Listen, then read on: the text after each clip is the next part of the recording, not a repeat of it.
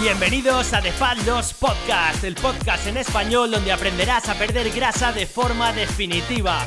Mi nombre es Oscar Miguel, fundador de RX Entrenamiento y te acompañaré a lo largo de este viaje. ¡Empezamos! 3, 2, 1, dentro. Bienvenidos un día más a The Fat Loss Podcast en un episodio de transpiración donde como ya sabes cada lunes te damos un plan de acción semanal para empezar a perder grasa. Hoy nos centraremos en un plan de acción muy concreto sobre los hábitos de actividad diaria y vamos a hablar del concepto de NEAT. Se escribe N-E-A en inglés y significa la actividad o, toda la actividad termogénica o toda la quema calórica que proviene de actividades que no son el entrenamiento. Es decir, correr no supondría aumentar mi NIT, pero andar, subir escaleras, moverme menos en coche sí que ayudaría mucho a mejorar ese NIT. Y aunque parezca un poco paradójico y siempre se dice que esto de andar no es la mejor forma de perder grasa, ni mucho menos, es una de las pequeñas puntas de, del iceberg que, que, hay debajo de todo esto, pero sí que es verdad que puede ser el factor limitante por el cual no estás consiguiendo grandes resultados. Y es que puede ser que estés entrenando muy bien, que estés alimentándote muy bien, pero que tu déficit calórico no sea lo suficientemente alto. Y como ya sabes, la mejor forma para aumentar ese déficit, o al menos ese es nuestro punto de vista, es aumentar el movimiento de mi día a día. Por eso vamos a hablar hoy de los pasos que tienes que hacer en tu día a día o de qué manera puedes aumentar este famoso NIT. Y para ello vamos con el plan de acción de la semana. Y el plan de acción de la semana no es otro que intentar alcanzar los 100.000 pasos dentro de toda tu semana.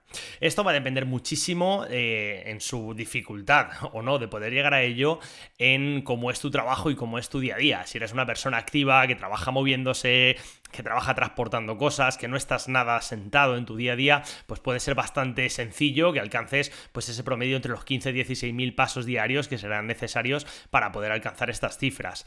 Si tienes un trabajo de oficina o un trabajo muy muy sedentario, deberás empezar uno a plantearte opciones para ir rompiendo ese sedentarismo en tu día a día y dos, buscar huecos para aumentar esa actividad diaria, que bien puede ser buscar un hueco al día para irte a andar, cosa que no suele ser la que yo recomiendo habitualmente y más bien intenta buscar dónde tienes esos gaps o esos huecos para poder aumentar tu actividad. Por ejemplo, si tienes que ir eh, al trabajo y está a 20 minutos andando, que sí, que sabemos que es un montón de rato andando, pero no tiene sentido que vayas al trabajo en coche eh, cagando leches y no disfrutes del, del camino, por así decirlo, y luego quedes a las 8 de la tarde para irte una hora a andar sin sentido.